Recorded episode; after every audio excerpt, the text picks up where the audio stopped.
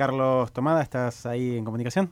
¿Qué tal? ¿Cómo les va? ¿Cómo va, Carlos? Bueno, contanos un poco esto, vos que sos experto, has sido el ministro de Trabajo y te hemos escuchado hablar en otras oportunidades, sabemos que tenés mucho para contar sobre esto. ¿Qué fue, qué, a qué conclusiones se llegaron? ¿Qué observás de la situación laboral en Argentina, que sabemos que es mala, pero seguro nos puedes dar datos más concretos y, y claros? Sí, a ver, como datos concretos, porque yo creo ya que es tiempo de de dejar los diagnósticos, ¿no? Porque el, la situación que se vive en el mundo del trabajo en la Argentina no solamente surge de las estadísticas o de los datos, sino también de la vida cotidiana de la gente y la situación que todos vemos con respecto al cierre de fábricas, a los despidos, a la pérdida de la capacidad adquisitiva del salario.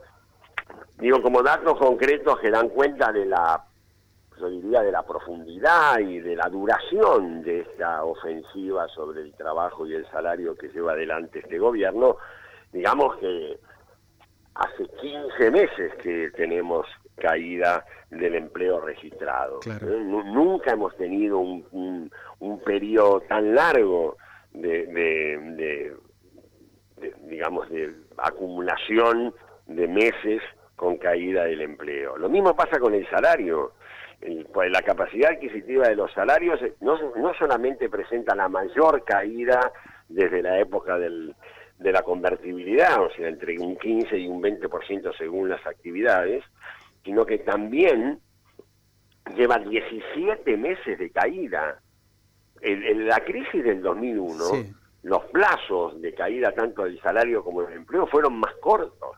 Esto tiene una, una, una, una perdurabilidad en el tiempo, que es lo que está produciendo el más profundo daño, amenazando eh, en producir un cambio definitivo y un cambio estructural. Por eso es tan importante que hablemos de estas cuestiones de cara al futuro gobierno, porque si este gobierno continúa, estas, estas tendencias se van a convertir en definitiva y vamos a cambiar definitivamente la estructura del trabajo en la Argentina. Justamente de eso te quería consultar, Carlos, porque uno escucha constantemente, vos lo has criticado en otras oportunidades, que el gobierno de ganar estas elecciones, obviamente eso es lo que vos nos decías si haces campaña por lo contrario, pero que profundizaría eh, este tipo de cambios, la famosa reforma laboral, eh, ese tipo de legislaciones, como las que se dieron en países vecinos, ¿no? porque esto es un fenómeno regional, no, no solamente argentino. ¿Cuáles son los peligros? Y por lo contrario, para ser un poco más optimistas, me parece, y no irnos con, con una mirada pesimista, eh, ¿cuáles son las alternativas? Vos que has encarado el, la post-crisis del 2001, ¿no? Estuviste desde el comienzo del gobierno de Néstor Kirchner.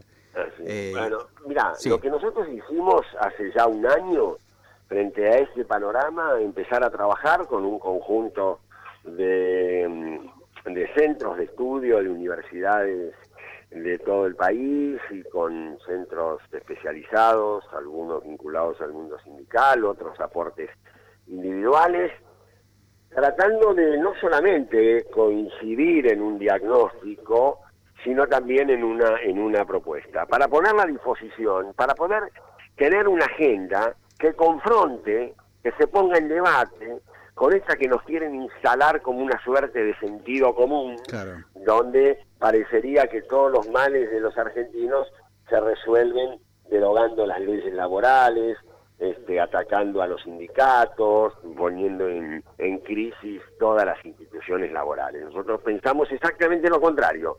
Nosotros creemos que tanto las organizaciones, las instituciones, más que un obstáculo para, para el funcionamiento de la economía, son un pilar para mejorar la, la, eficiencia, que por otra parte es lo que pasa en, los países desarrollados. ¿no?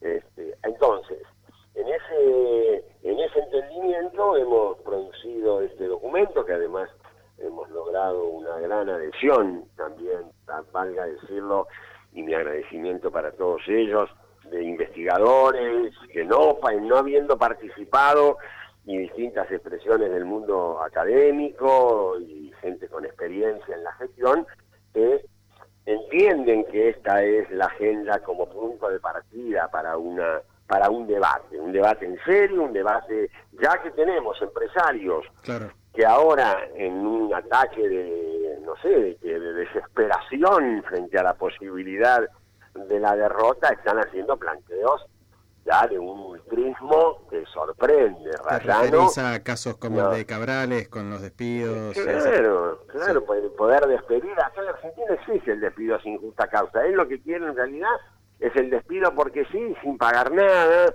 Eh, hemos llegado a que un analista haya propuesto como solución para los problemas con el sindicato la solución de Jofa, esto quiere decir matar a los dirigentes, a un dirigente sindical, ¿no? Esto, esto se dice hoy en la Argentina ¿eh? por gente que apela siempre a la racionalidad y, pone la violencia en quienes se oponen, ¿no? Entonces, bueno, esta propuesta lo que plantea es, por un lado, es necesario atacar el, empleo precario, es necesario avanzar en políticas que les mantienen esta idea de que el empleo que se crea tiene que ser empleo precarios, empleo sin derechos, sin licencias, sin indemnizaciones, sin obra social. Y en ese sentido, bueno, son varias, desde fortalecer la inspección laboral, regular el trabajo en plataformas, eh, poner otros condicionamientos para la subcontratación, que es esta idea de que podemos tercerizar todos los servicios y a medida que los tercerizamos son trabajadores que tienen menos derechos que los trabajadores que están en la empresa madre. Entonces nosotros decimos no, tienen que tener los mismos derechos, los mismos derechos que los que tiene la casa principal. Entonces, este, estos lineamientos junto con otros, volver a, a jerarquizar el empleo público que ha sido tan estigmatizado en estos últimos años.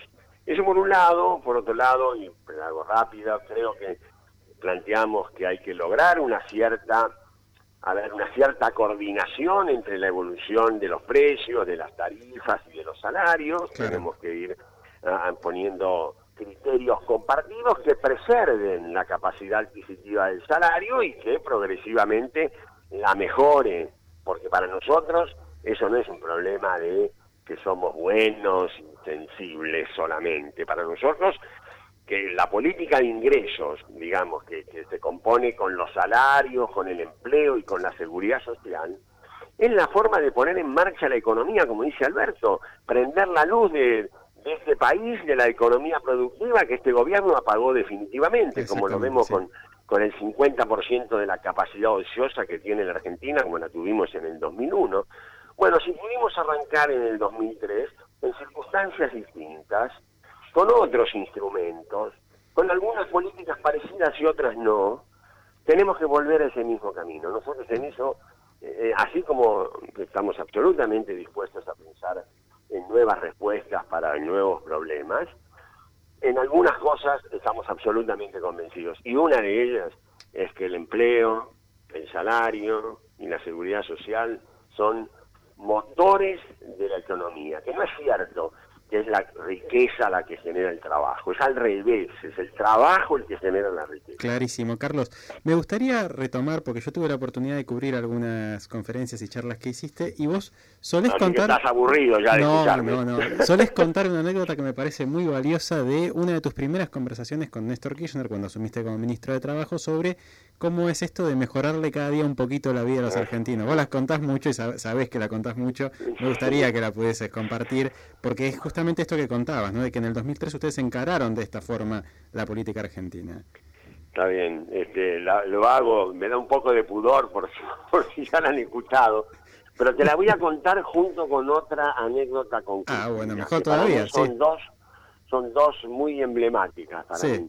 Este, la de Néstor fue cuando a los pocos días de comenzar el gobierno, en la, yo diría en la primera reunión que tuvimos para empezar a planificar acciones bien concretas, eh, él cuando terminamos la, la, reunión, ya yéndonos, me dice, mira Carlos, lo que yo te voy a pedir es que vos todos los días, pero cuando te digo todos los días, quiere decir todos los días, hagas algo importante, medianamente, chico, algún gesto, alguna decisión que ayude a que la gente viva, viva un poquito mejor.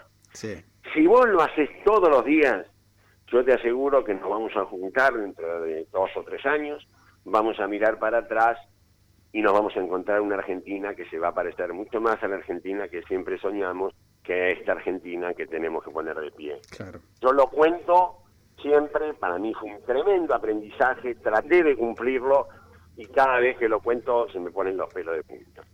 Lo sé.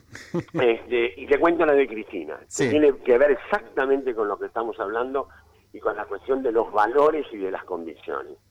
Cuando empezaban los primeros efectos de la de la crisis financiera internacional en el 2008, era ahí por septiembre del 2008, esta gran crisis del, del capitalismo que, que- que fue comparada con la crisis del 30, ya empezaban a sentirse los primeros rebotes acá en, en la Argentina, me llama Cristina Olivos, todo el mundo, estos opinadores de siempre, estos diseñadores de fracasos reiterados, decían que había que empezar con el ajuste, que había que buscar formas. Y entonces yo ya me imaginaba que ese era el motivo del llamado, porque esa ha sido la respuesta que todos los gobiernos han dado a las crisis. Cuando llego, entro al despacho y Cristina, de pie, sin llegarme a sentar siquiera, me dice, Carlos, esta crisis no la van a pagar ni el trabajo ni los trabajadores. Clarísimo. Sí. ¿Mm? sí. Y entonces me dice, ponete ya con esos márgenes de tiempo que solía dar, en 48 horas me traes una propuesta para ver cómo podemos, junto con otras que ya se están pensando, qué otras cosas podemos hacer desde el Ministerio de Trabajo para eh, atender y contener esto. Y me dijo una cosa más que yo no la había pensado, debo decirlo, que es, este, busquemos algo que impida que llegue el telegrama a la casa. Porque Ajá. ahí es donde empieza el desastre, donde empieza la disolución, el escepticismo, bajar los brazos. Tenemos que lograr que se mantenga el empleo. Y así nació un subsidio al salario que se le depositaba en la cuenta, al- directamente en la cuenta del trabajador cuando había una empresa en crisis. Sí. Y fue un gran instrumento este, que por supuesto este gobierno este, prácticamente desactivó, tiene, no sé, algunos pocos miles con el- la situación que hoy tiene el país, y por supuesto sería una política que recobraríamos, ¿no?, para poner en marcha a tantas empresas en crisis, a tantas empresas que están conteniendo más despidos, porque yo te digo, acá, y eso podrían reconocerlo, no lo van a hacer, pero no importa, la- el oficialismo, Sí. acá la crisis no es peor, acá no hay más cierres de fábrica, al revés de lo que ellos ah, eh, piensan y dicen en todos los medios, la crisis no es más profunda, no es más violenta, no es más conflictiva, porque hay la expectativa de que pueda volver y haber un cambio. Claro. Si no, si hubiera desesperanza, como hubo en el 2001, que faltaban como dos años eh, para el próximo cambio, yo te puedo asegurar que la situación cotidiana sería mucho peor.